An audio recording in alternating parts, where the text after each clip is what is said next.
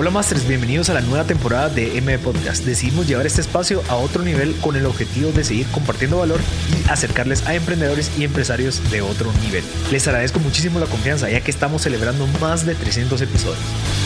Les recuerdo que pueden escuchar todos los episodios del podcast en cualquier plataforma. En esta temporada estaremos hablando con 12 empresarios pertenecientes a las industrias más afectadas por el COVID y cómo lograron ellos salir adelante. Esto no sería posible sin nuestros nuevos patrocinadores Banco Industrial, Claro Empresas, Chapin Films y Public Health que se unen a esta aventura y apoyan a llevar el mensaje a todos ustedes. Disfruta de este episodio. Hola a todos, bienvenidos a otro episodio más de M Podcast. Estamos concluyendo la segunda temporada con Jonathan Porta, a quien vamos a darle la introducción ahorita. Pero antes de avanzar, quiero agradecerle a nuestros patrocinadores, Banco Industrial, Claro Empresas, Zonas Seguras de Public Health y Chapin Films, que nos han apoyado a llevar esta temporada tan maravillosa que la estamos concluyendo hoy en el episodio número 12 con Jonathan Porta, que nos va a venir a contar mucho de cómo podemos escalar una startup, que creo que esa es una de las metas que todos como emprendedores deberían de tener y deberían de empezar pensando en esa escalabilidad al momento de comenzar. Así que Jonathan, de verdad, gracias por estar aquí conmigo. Yo sé que tenés una agencia, una, una agenda súper ocupada, pero aquí que nos des tiempo para contarnos cómo hiciste de haber tenido ya un éxito y ya pues eh, empezando a planear ya un futuro en donde vos controlas tu tiempo, a qué startups invertirle, creo que es algo valioso que todos quisiéramos tener en algún momento. Así que Jonathan, ¿cómo estás? Marcel, gracias por tenerme, te lo agradezco mucho, gracias por la invitación. Es un gusto y un honor estar con ustedes aquí compartiendo y pues eh, en, enhorabuena lo que pueda apoyar y el conocimiento que pueda ayudarles y darles, eh, estoy para servirles. Así que eh, lead the way, vamos. Vamos a sacarle el jugo, porque ahorita Jonathan acaba, bueno, fue el director ejecutivo y uno de los fundadores de Utsmin Good, así que creo que es una empresa, si no estoy mal, que lleva seis años, ¿verdad, John? Correcto. Lleva seis años, arrancamos en el 2014 con ella. Ok, y que tuviste tu, tu, salida y que ahorita le vas a dedicar el tiempo a otras startups y vas a empezar a ser consultor y emprendedor independiente, pero contame, creo que una de las cosas que, cuando me contaste que tuviste este éxito es algo que muchos de los emprendedores a veces ni siquiera contemplan, ¿verdad? a veces cuando uno emprende ve el emprendimiento como su bebé y al final dice, no, yo me quiero quedar toda mi vida aquí trabajando para el emprendimiento. Yo no sé si es lo correcto, yo no sé si es lo, lo incorrecto, pero desde tu punto de vista, John, ¿cómo crees que la gente debería empezar a pensar para poder llegar a un punto como tú, que dijiste, bueno, me puedo salir de mi negocio y que este negocio siga funcionando? Pues fíjate vos que, para, para serte honesto, creo que me gustaría hacer primero una, una distinción. O sea, el guatemalteco en general es emprendedor por necesidad y, porque, y por pasión. O sea, existen siempre esas dos, esas dos uh, motivantes. Entonces, una cosa que, que, es muy importante para uno como emprendedor es entender por qué es que uno está haciendo lo que está haciendo. Entonces, uh, muchas veces me he topado con, con que empezamos una idea porque estamos respondiendo a una necesidad interna o externa y estamos tratando como de resolver algún tipo de circunstancia, pero muchas veces nos perdemos y nos quedamos enfrascados en el problema.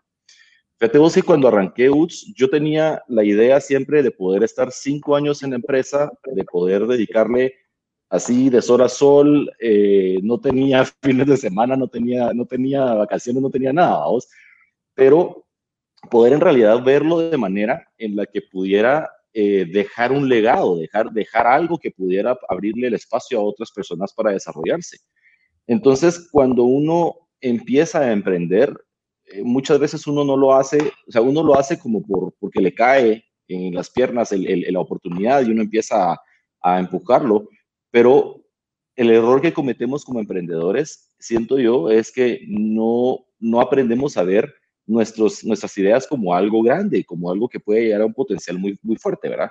Entonces, siento que en muchas cosas es como depende mucho de la persona, eh, cuáles son las prioridades que esa persona tiene y por qué está haciendo el proyecto que se está involucrando, ¿verdad? Eh, te escucho, te escucho, ok. Entonces, entender realmente el por qué es que la, que la gente está haciendo eso y eso te va a responder, o sea, el, el qué hacer o hacia dónde guiar el negocio. Sí, y, también, y también eh, obvio, o sea, siempre, siempre tenés vos eh, circunstancias a las que respondés. Por ejemplo, eh, un emprendedor que está arrancando por, por necesidad propia, el, pero no necesariamente está abordando un una problemática de su comunidad. es un emprendedor que, eh, que va a tener cierto nivel de crecimiento, pero va, va, a llegar a un máximo, un punto máximo. Entonces creo que primero que todo tenemos que, como emprendedores, tenemos que entender cuál es el potencial de nuestra idea, qué tan lejos puede llegar, qué tanto lo podemos potencializar, contra quién estamos compitiendo, quiénes son, o sea, qué, qué, margen de crecimiento tenemos. Porque hay ideas que son muy, muy buenas, pero verdaderamente no van a poder llegar después de cierto punto. Van a poder crecer solo hasta cierto nivel de rentabilidad, de, de poder pagar una, una, estimular ciertas microeconomías, pero no va a poder surgir a más, más allá de eso. Creo que cuando uno en realidad se hace de, de soluciones, uno empieza a aportar soluciones que no solo le resuelven a uno el problema, pero que empiezan a resolver el problema a todos los que están a nuestro alrededor, ahí es cuando empezamos a entender qué potenciales existen de poderlo crecer y cuántas personas hay ya haciendo lo que estamos haciendo nosotros. Y Jonathan, ¿eso te diste cuenta durante alguna investigación previa, digamos, hablando de UTS, ¿verdad? Que creo que sí creció bastante porque de cierta manera está resolviendo un problema latente para muchas de las personas de la comunidad pero eso lo tuviste en un research previo o eso lo fuiste viendo mientras que estabas trabajando esta idea o este, este problema que tú tenías en mente como hipótesis, ¿verdad? Que la fuiste obteniendo insights y demás. ¿Cómo fue ese proceso? Yo, yo te, mi, respuesta sería así. Mira, todos que en realidad, para mí el, el, armar UTS y todo el concepto de lo que fue UTS vino de, me animaría a decir, en dos fases primordiales, o tres fases. La primera fue uno de mis, antes de, de trabajar en UTS y antes de arrancar UTS, mi trabajo siempre ha sido traductor e intérprete. Y dentro de esa, dentro de esa mecánica, me he visto en medio de un montón de, de circunstancias de, dualidad, donde vez tras vez venía viendo cómo es que nuestros, nuestras poblaciones eh, tienen retos para accesar mercados, tienen un excelente producto, pero no saben cómo, cómo eh, mercadearlo fuera, tienen excelentes talentos, pero no tienen la técnica para poder llegarle a sus, a sus, a sus audiencias meta. Entonces, cuando a lo largo de mi trayectoria, de mi carrera como traductor e intérprete, yo he podido ir viendo muchos, muchas de las deficiencias que habían existido. Y el sector o el segmento artesanal en Guatemala es una fuerza laboral bien grande, pero que no tiene tanta visibilidad de reconocimiento. Entonces, cuando, cuando decidí yo ya empezar UTS y dedicarme a esto con, mis, con, los, que, con los que eran mis socios, eh, lo que hicimos fue que tratamos de abordar la problemática desde la tecnificación de el, del, del, artesano. Claro, en, ese, claro. en ese proceso, o sea, hace caso, nosotros empezamos haciendo zapatos.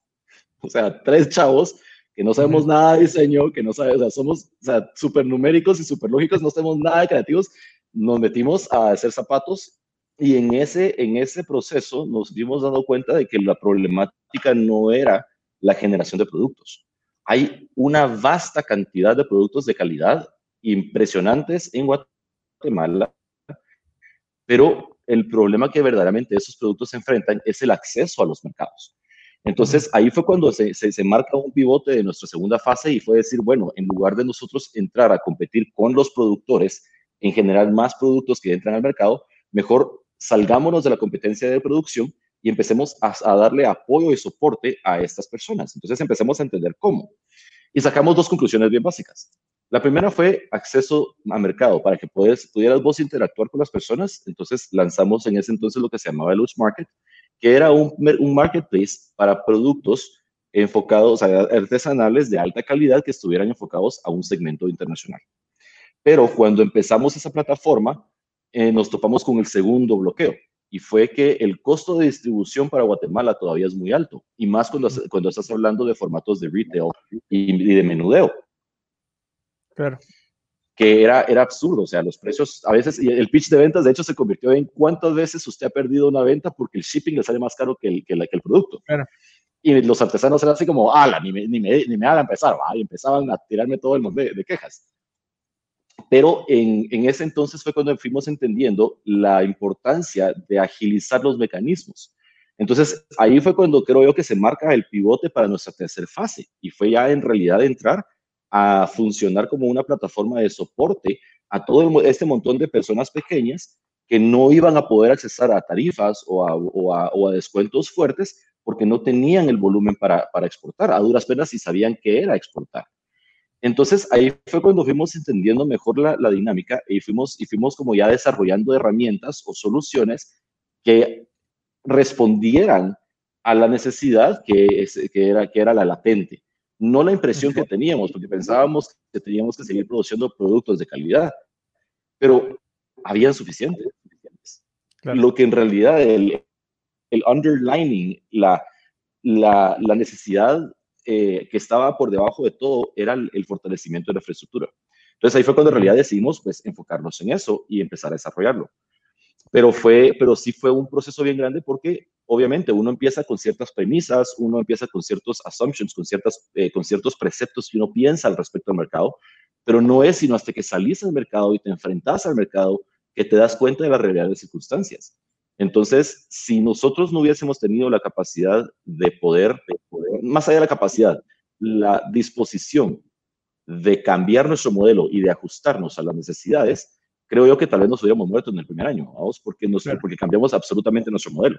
Pasamos de producir, de hacer productos a fortalecer la infraestructura, o sea, de, de productos a servicios, de zapatos a logística, o sea, cosas bien antagónicas, vamos. Y eso, y eso creo que es una de las ventajas, John, y, y explícame, y tal vez creo que es una de las cosas en donde un emprendedor se enfrenta, que es en ese momento de pivotar, ¿verdad? En donde, bueno, esta, esta cosa no funcionó, pero he entendido el mercado lo suficiente como para ver en dónde realmente existe una oportunidad. El hecho de que ustedes hayan pasado a darse cuenta, no, ¿para qué vamos a estar compitiendo? Vamos a sobre, dar o sea, va a haber una sobreoferta a estos productos, vamos a bajar el precio y al final a todos nos vamos a afectar mejor identifiquemos realmente en la cadena de valor o en la cadena de suministro en dónde existe una oportunidad y eso fue lo que ustedes hicieron. Y creo que esa es una de las cosas que incluso me pasó a mí personalmente. Yo empecé haciendo podcast y al final paramos viendo que tal vez no era el commodity como tal de la parte técnica de cómo hacer un podcast, sino es te ayudamos a monetizar y volverlo como un medio para algunas empresas. Entonces, ese, ese reto de estar siempre como que con la mente abierta, decir, bueno, ¿qué es lo que está sucediendo? ¿Verdad? No solamente amarrarte a tu producto o servicio, sino que es estar viendo el mercado, cómo es que funciona para llegar a esos, esos puntos clave, que creo yo que son como esas pepitas de oro que van en el camino del emprendedor. Claro, fíjate vos que hay una, hay una, hay una dicotomía en eso, porque normalmente uno arranca una empresa o un negocio en base a lo que uno sabe hacer. Entonces uno hace, por ejemplo, por un ejemplo, yo soy bueno para hacer, para trabajar con cuero. Entonces yo empiezo a trabajar con cuero, yo empiezo a hacer productos de cuero, bolsitas y esto y aquello, billeteras y toda la onda, pero yo empiezo a trabajar en base a lo que yo sé. Entonces cuando salgo al mercado y expongo mi producto para ser comprado, me doy cuenta que el, hay tendencias de mercado que juega con colores, quizás el color del año es el turquesa, yo estoy jugando con café. Eh, hay, hay, demasiada hay demasiada variedad, existe demanda para el producto que uno tiene. Entonces uno tiene que empezar a cambiar la mentalidad para no solo producir en base a lo que uno sabe, sino producir en base a lo que el cliente quiere. Y ahí cambia completamente la historia, vamos, porque cuando producís en base a lo que el cliente quiere, te va a salir un cliente que te va a decir, mira, creo que me combines un verde con azul y me lo hagas un pouch. O sea, nunca en mi vida he trabajado esos cueros, por decirte así, ¿va? Entonces e, empieza, empieza a retar al emprendedor a estirarse y a salirse más allá de su, de su, de su, de su área de confort. Pero es eso, es abrazar. Como emprendedor creo que uno se acostumbra a que nunca, todo como lo planeas nunca sale. Todo lo que planeas nunca sale como lo planeaste, vamos, y te toca tener que responder a lo que el mercado te está diciendo. Entonces ya no producís en base a capacidad instalada, ya empiezas a producir en base a, demanda, que es otra historia, vamos, el modelo de Amazon, por ejemplo. Claro.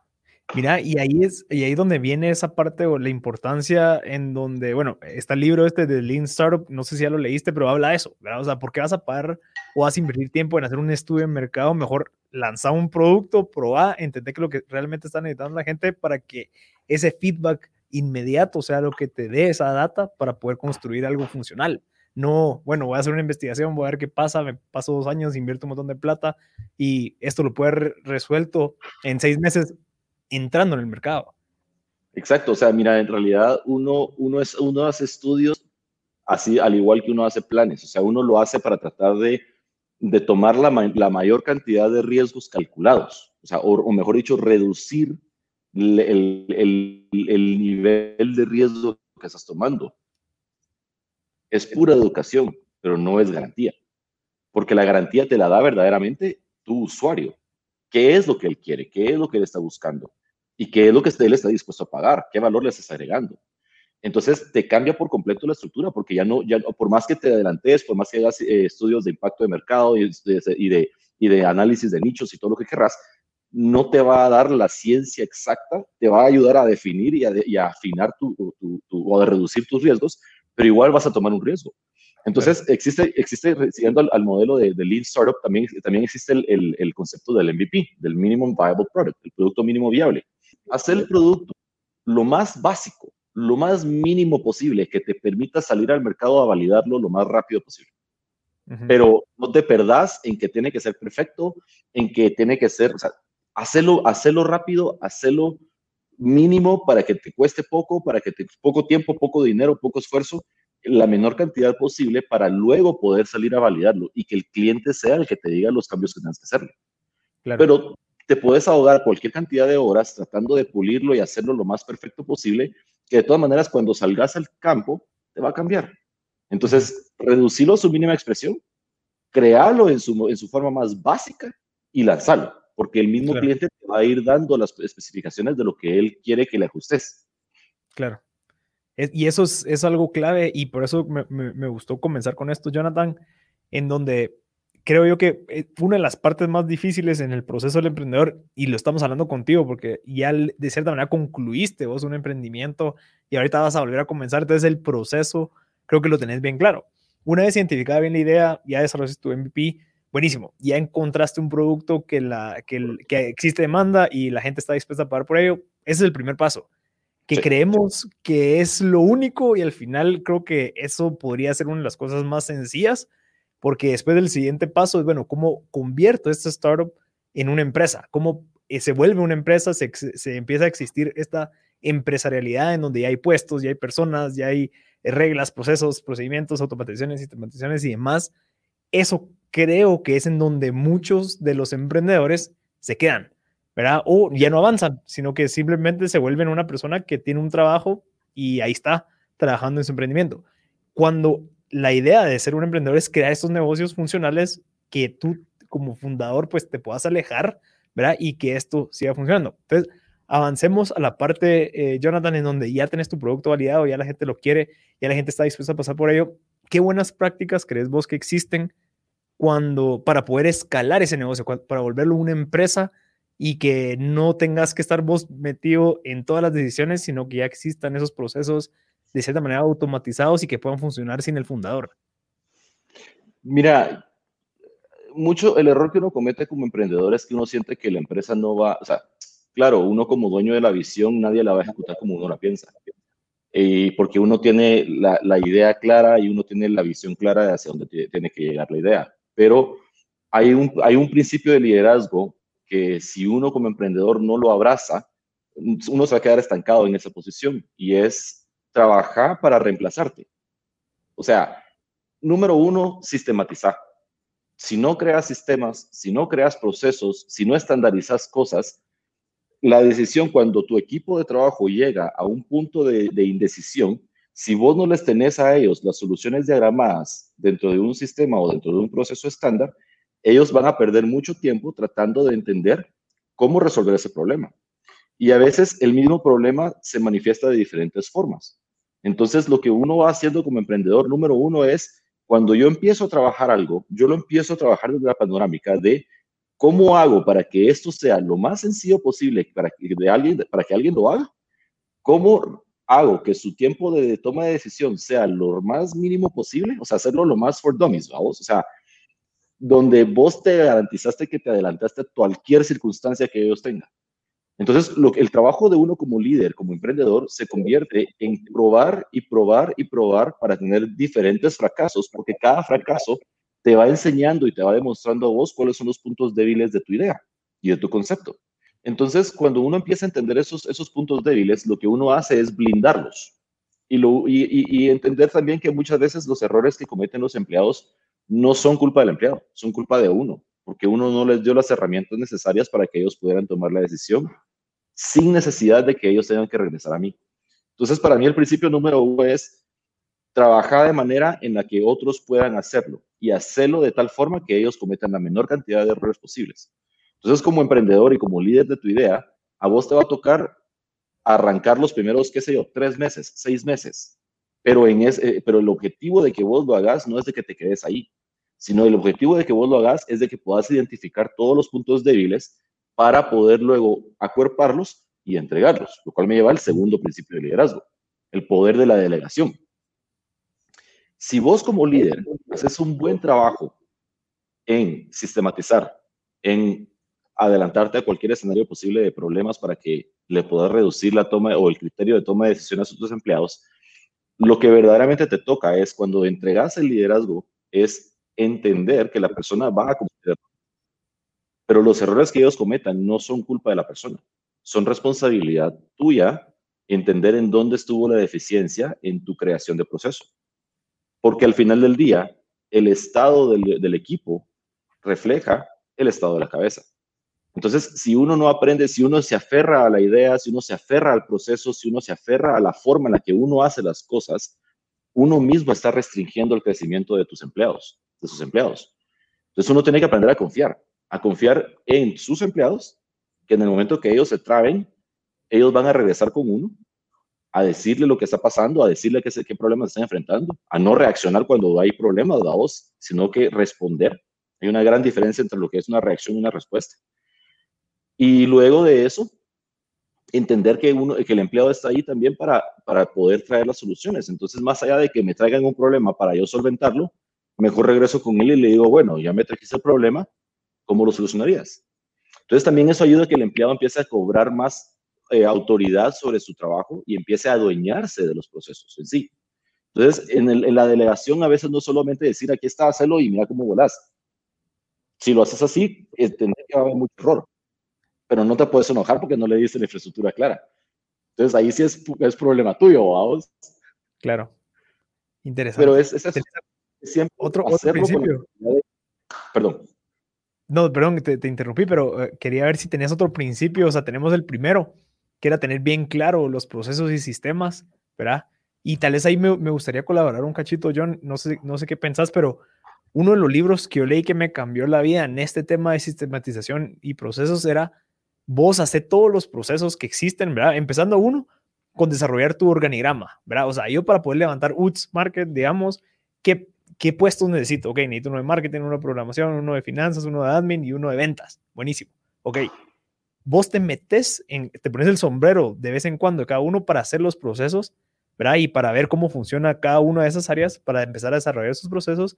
Una vez, de cierta manera, ya tenés dominado eh, cada una de las áreas, empezás a contratar gente para que haga lo que vos hiciste. Entonces, creo yo que ese es uno de los problemas, John, que me pasaba a mí, que era, bueno, yo, no sé, todo lo que era muy teórico en el caso cuando yo comenzaba era como que no, yo no quiero hacer organigrama, yo no quiero hacer plan de negocios, yo quiero tirarme al agua y ver qué pasa que eso es lo que pasa con muchos. Y estoy seguro que tal vez te pasó a vos, pero mientras vas creciendo la empresa, empezás a decir, bueno, me hubiera gustado tener una, una claridad de una visión, una claridad de una misión, una claridad de los puestos, una claridad de, un montón de cosas que se pueden hacer en el, desde el principio. Y ahí es donde entra tu primer principio, que es sistematización. Luego, el tema de delegación es importantísimo y eso es uno de los errores que creo que todos sufrimos los cuando estamos empezando a aprender que contratas a alguien y no sabes qué ponerlo a hacer y es como que bueno eh, eh, eh, hasta te cae mal porque te, te empieza a preguntar un montón de cosas que decís brother no tengo tiempo ahorita pero todo eso se puede haber evitado si de cierta manera tenés esa claridad esos procesos establecidos esas metas bien claras para que esa persona ya solo se suba a ese barquito y que ya sepa qué es lo que tiene que hacer entonces creo que tenés demasiada razón. Al final creo que compartimos bastante eso. No sé si, si has aprendido algo más después de esa parte de delegación. Fíjate que sí, bastante. Eh, que es parte, parte del proceso de delegación es contratar gente más inteligente y más capaz que vos. Ok. Mira, yo sé lo suficiente de todo para poder saber cuándo me está metiendo casaca o poder saber hasta dónde lo tengo que llevar, vos. Pero que yo lo pueda ejecutar olvídate, o sea, no. Yo tengo que agarrar gente que sea mejor que yo en el tema, que lo maneje mejor que yo y que en algunos puntos me pueda enseñar a mí y tener la humildad de, que solo porque soy la cabeza no quiere decir que tengo que saberlo todo. Eh, pero que tenga, tener también la humildad de poder decir, bueno, vos, vos sos un contador. Yo sé que mi objetivo es poder tener mis, mi catálogo de cuentas armado. Armame vos un catálogo de cuentas, solo entendamos bien los componentes. O sea, pero, pero no es tu chance hacer el, catálogo de cuentas. No es tu, tu, chance llevar la contabilidad. Eso es el del contador y el del auditor y que tengas. Pero tenés que encontrar a la persona clave que lo sabe mejor que vos y que te pueda ayudar a desarrollar las ideas. Entonces, a la hora que conformas un equipo, tenés dos tipificaciones de personalidades los transversales, que son generalistas, gente que te sabe un poquito de todo, pero te, pero te sabe de todo. Y luego tenés a los específicos, especialistas, que es gente que no te van a saber llevar a cabo decisiones de alto mando, pero cuando se toca, toca hablar sobre lo específico del, del, rol, estos cuates son expertos, ¿vamos? Entonces, cuando contratas y empezás a generar a tu equipo, la clave está, eh, la clave está en a quién estás contratando y por qué estás contratando a alguien generalista para que te ayude a vos a supervisar la visión general o estás, o estás en la necesidad de contratar a un especialista que está entrando a compensar tus debilidades. Porque al final del día, para eso crees un equipo. Para vos, con tus fortalezas, aportarles a ellos para que ellos en sus debilidades y ellos en sus fortalezas compensan tus debilidades. Claro. Pero al final del día vos vas creando un equipo que se ajusta a la personalidad que vos querés darle a tu empresa y que vos tenés como, como persona. Conocete a vos mismo, a vos, o sea, ¿para qué sos bueno? ¿Para qué no sos bueno? Y no hay crimen en no, saber, en no saber algo. O lo aprendes o lo contratás. Si tenés la plata para pagarlo, contratarlo y ahorrate el tiempo. Si no tenés la plata para contratarlo, tragate la curva de aprendizaje, aprendí a hacerlo, por lo menos en lo que genera la plata para poder hacerlo, a vos, para poder contratarlo. Claro. y cree, ok, y ahí es donde entra la parte interesante de, bueno, o sea, realmente identificar en dónde, o sea, qué funciones existen, qué funciones no necesitas en algún momento. O sea, digamos, el tema de un contador es clave desde el principio, tal vez sí, yo recomendaría que sí, sin embargo, un financiero tal vez no, pero en, al principio, pero eso es algo que yo he vivido. Muy probablemente ya después, cuando ya tengas bastante flujo de caja, ya tengas que tomar decisiones, ya entra el rol de un financiero, al igual que alguien de marketing. Tal vez ahorita la estrategia la puedes empezar a consultar con alguien más, decir, mira, ver, ayúdame cómo yo puedo empezar a comunicar esto de una mejor manera. Busco una persona que me desarrolle mis diseños de cierta manera como freelancing o outsourcing, mientras que empezás a entender para, para ya tener una persona que se dedique a eso. Creo que a veces nos dejamos llevar mucho por lo que creemos que deberíamos estar haciendo cuando creo que por medio de creatividad podemos nosotros resolver muchas cosas. ¿Por qué estoy mencionando esto? Es que eh, hay gente que se queda limitada, que no empieza un negocio porque no tiene un socio que es mercadólogo, no tiene un socio que es financiero, no tiene un socio que es algo, y por ende se ven como que si no pueden comenzar.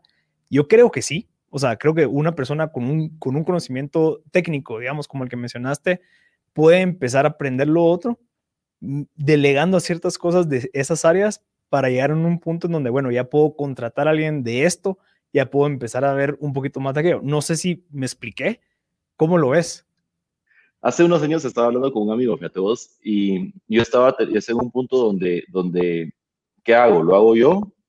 ¿Lo subcontrato? ¿O traigo a alguien al equipo? Pero si se traigo a alguien al equipo, eso es algo que me va a salir muy caro.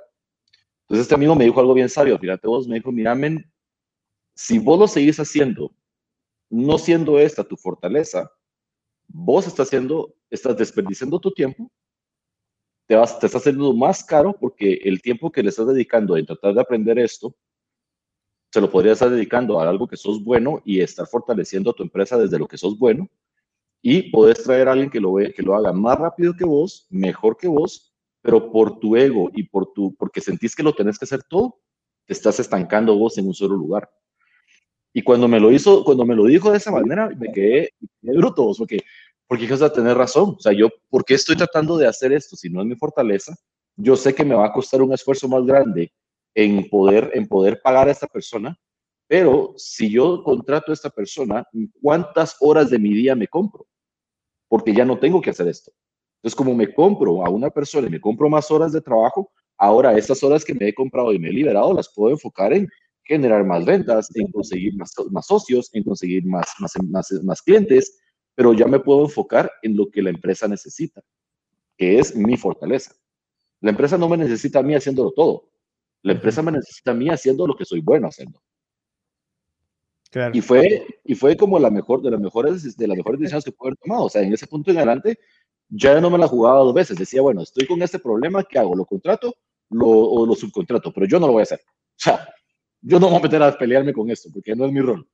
Entonces, o traigo a alguien full time o lo hago, o lo hago tercerizado, lo que me salga más barato. Y a veces lo hacía un híbrido.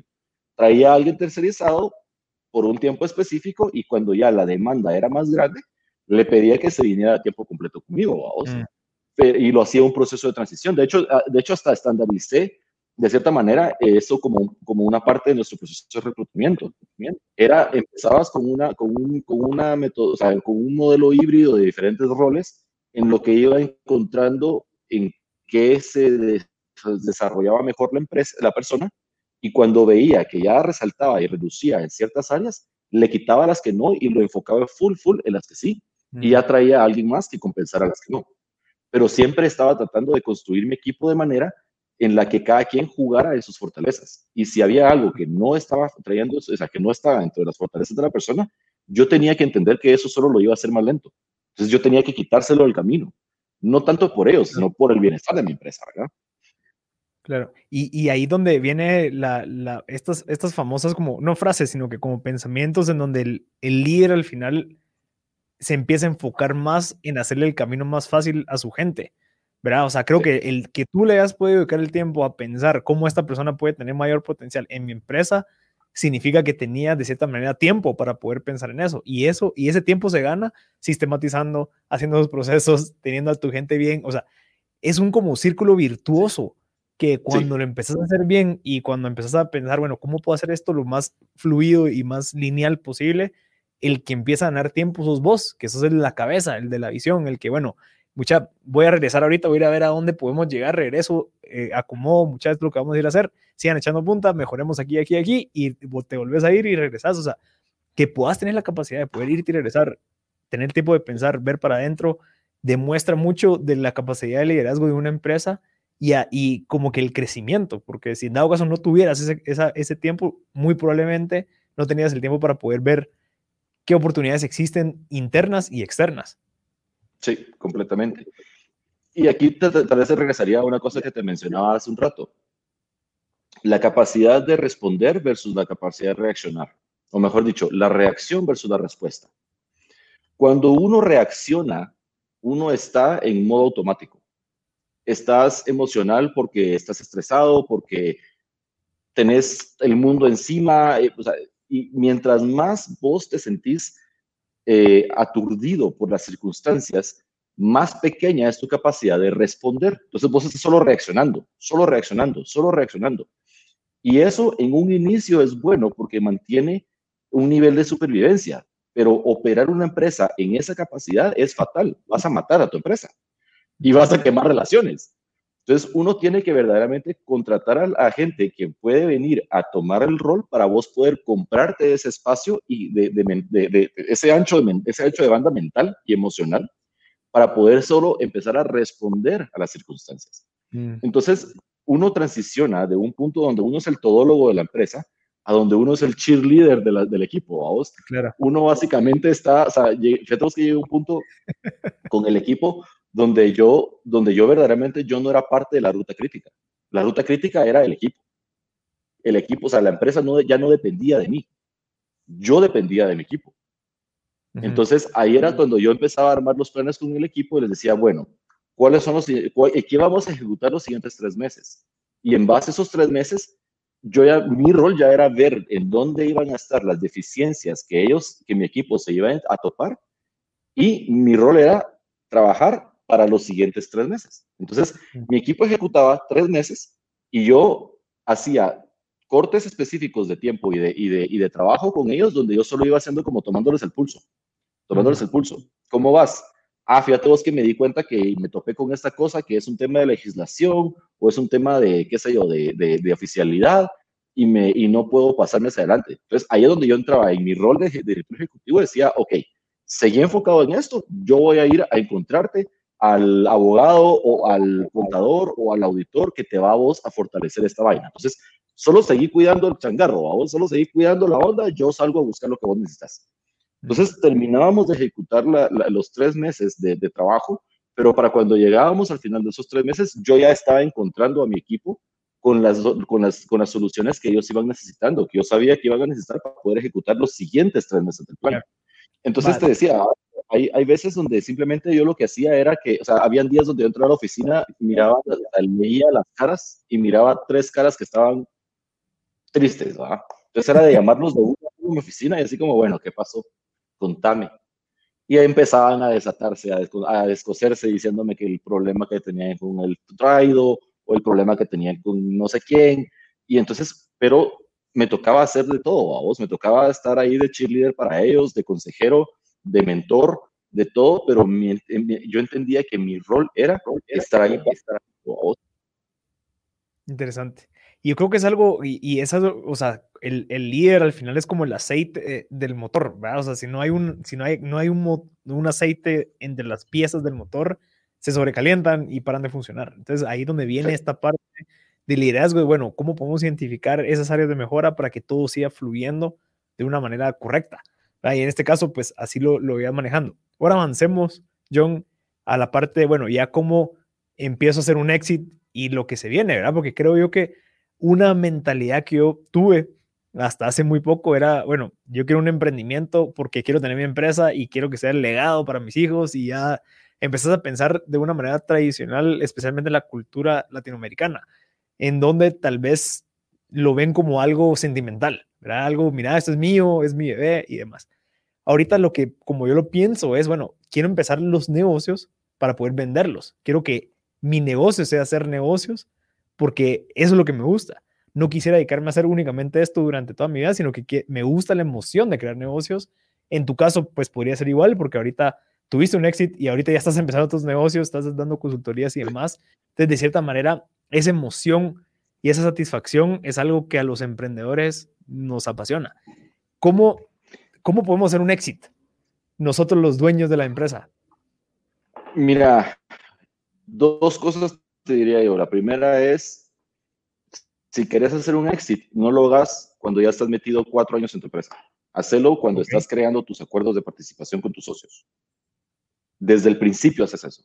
Y todo en papel todo en papel. Y, y tomate el tiempo de ser hasta el abogado del diablo si querés, de pensar los escenarios más maquiavélicos que se te ocurran, porque todo lo tenés que poner en papel. Si no está en papel, cuando verdaderamente querrás ejecutar ese éxito, va a ser absurdamente imposible, porque no tener los mecanismos creados ni posicionados para darte esa, esa, esa, esa oportunidad.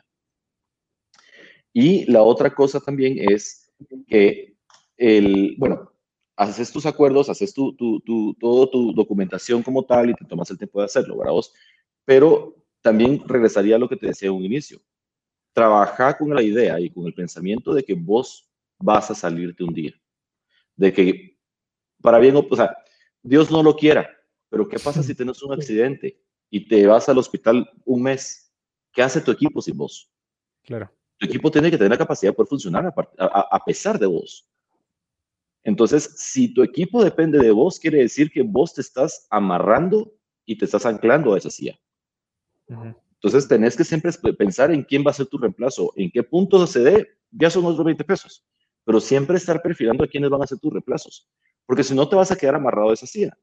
Y la otra cosa que sucede es que uno como emprendedor, mírame, cuando vos arrancas una empresa, le metes tanto sudor, lágrimas y sangre a esa vaina, que es bien difícil sentir que la personalidad de la empresa no es tu personalidad. Entonces, si alguien critica tu empresa, olvídate, o sea, Dios guarde, me están tocando los nervios, el ego y lo que querrás, porque le he metido tanto donde siento que me están atacando a mí, no están atacando mi modelo. Y en algún punto de esa conversación la tengo con, con todos los emprendedores. Digo, ¿en qué momento te divorcias vos de tu empresa? Porque tenés que entender que tu empresa no sos vos ni vos sos tu empresa aunque vos le hayas invertido N cantidad de tiempo, esfuerzo, esmero, sangre y lágrimas, lo que querrás, vos no sos tu empresa. Divorciate de ella, pero es ese divorcio del artista, ¿va? vos. Vengo yo y pinto, pinto un cuadro.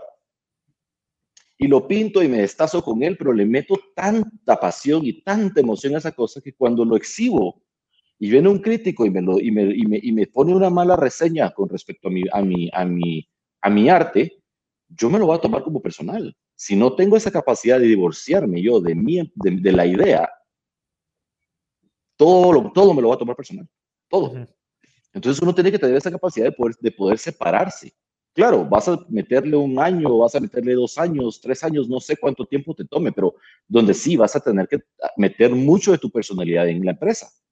Pero tiene que haber un punto donde vos te tenés que desligar completamente de eso, porque la empresa no sos vos y uno comete ese error y uno que es que uno le mete tanto que cuando se la critican o cuando fracasa, uno toma como fracasos personales y como fracasos directos esas, esas cosas, cuando no son, no sos vos, o sea, son dos cosas separadas.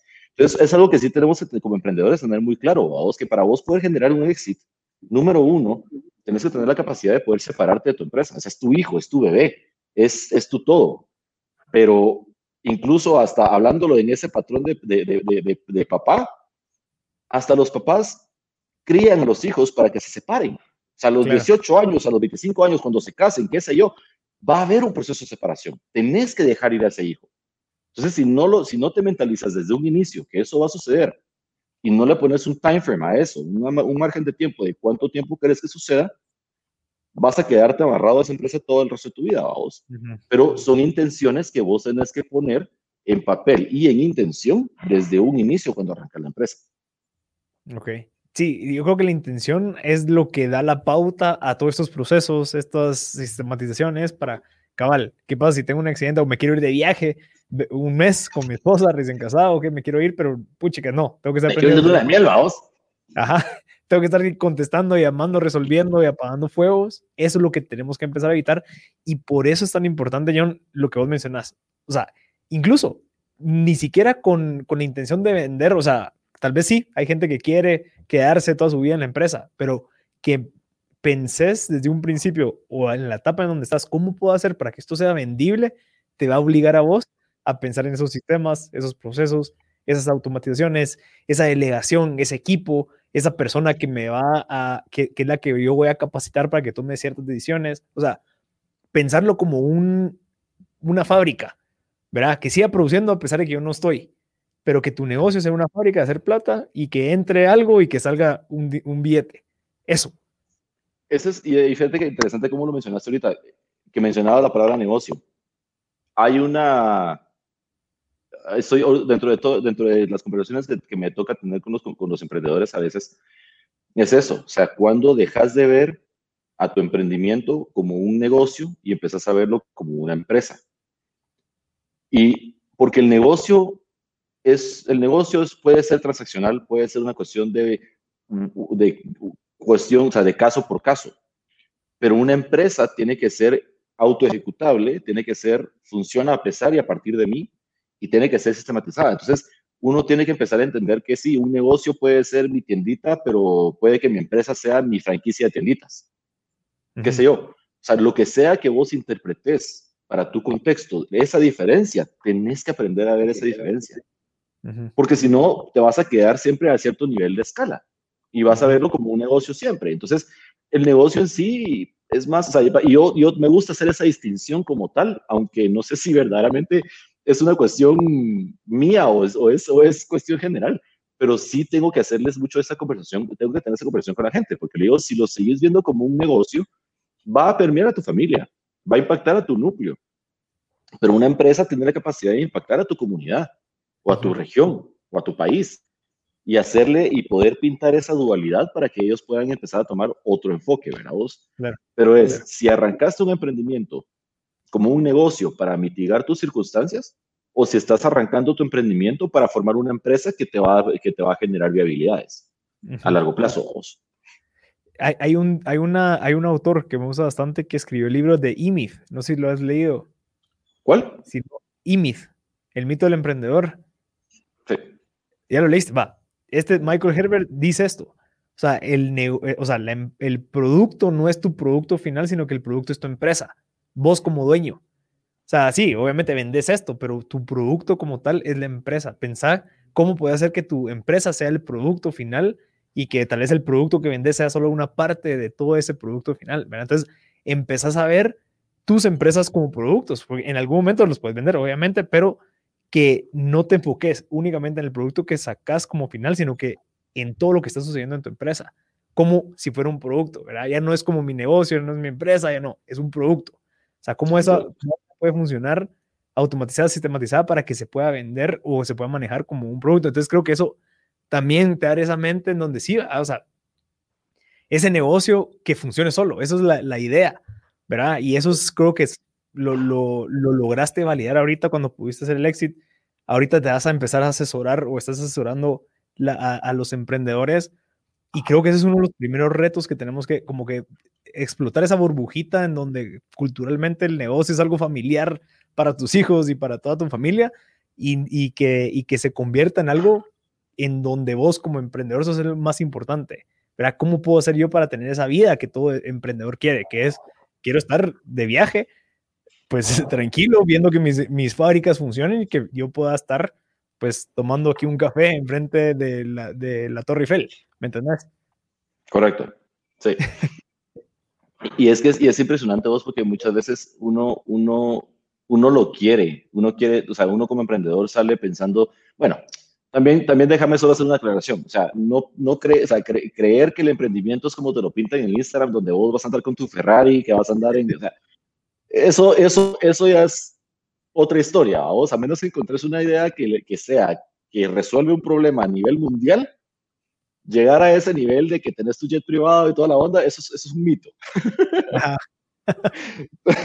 Pero no quiere decir que no puedas generar cuestiones saludables o ingresos saludables. O sea, una cosa es tener la ambición de millonario, archimillonario, Elon Musk, o sea, lo que querrás, y otra cosa es ser relevante para poder vos generar viabilidad para tu persona y para los que están en tu, en tu círculo inmediato.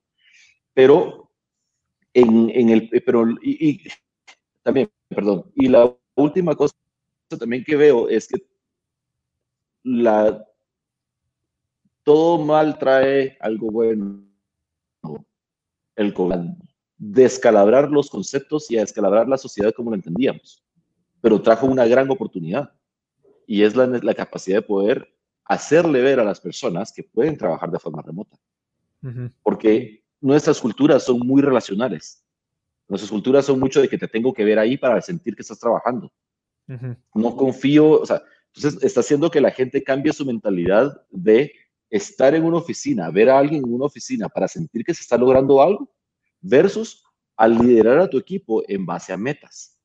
Entonces, cuando, cuando pones metas claras y dejas que ellos fluyan, si le están pegando a las metas, hacerlo desde, hacerlo desde la Torre Eiffel si querés, no importa, pero asegúrate que estás pegando tus metas. Claro, no todos los modelos lo permiten.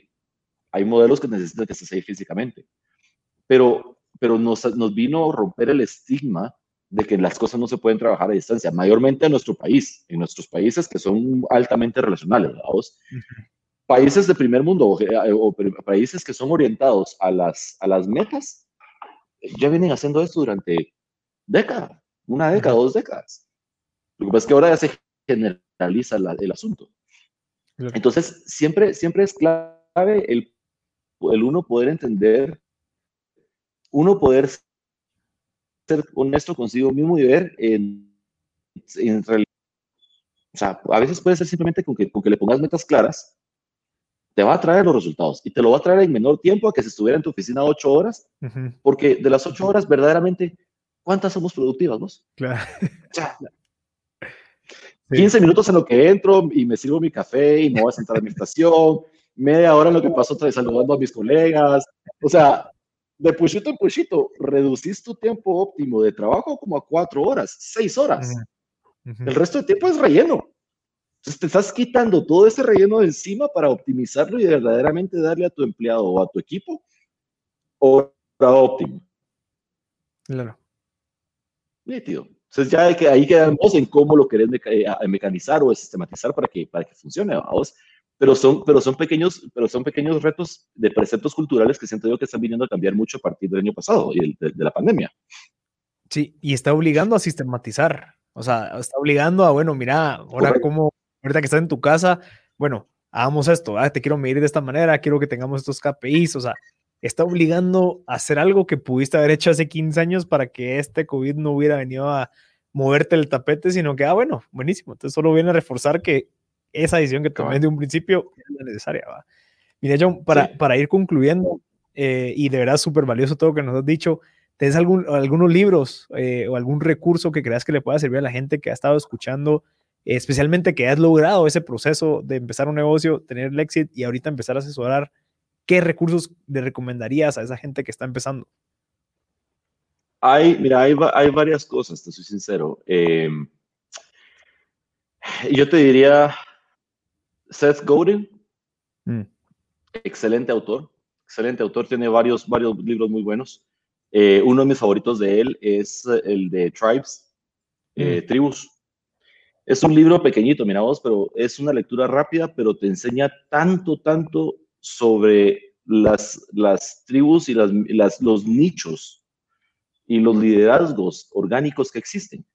Es impresionante y, te va, y a mí personalmente me ayudó mucho a entender que hoy en día, con el nivel de globalización y digitalización que tenemos, todos, todos, sin excepción alguna, todos somos líderes en más de algo. Todos somos líderes. Lo único que tenemos que entender es a quién le estamos hablando y de qué forma nos estamos liderando. Pero todos somos líderes y todos tenemos esa capacidad.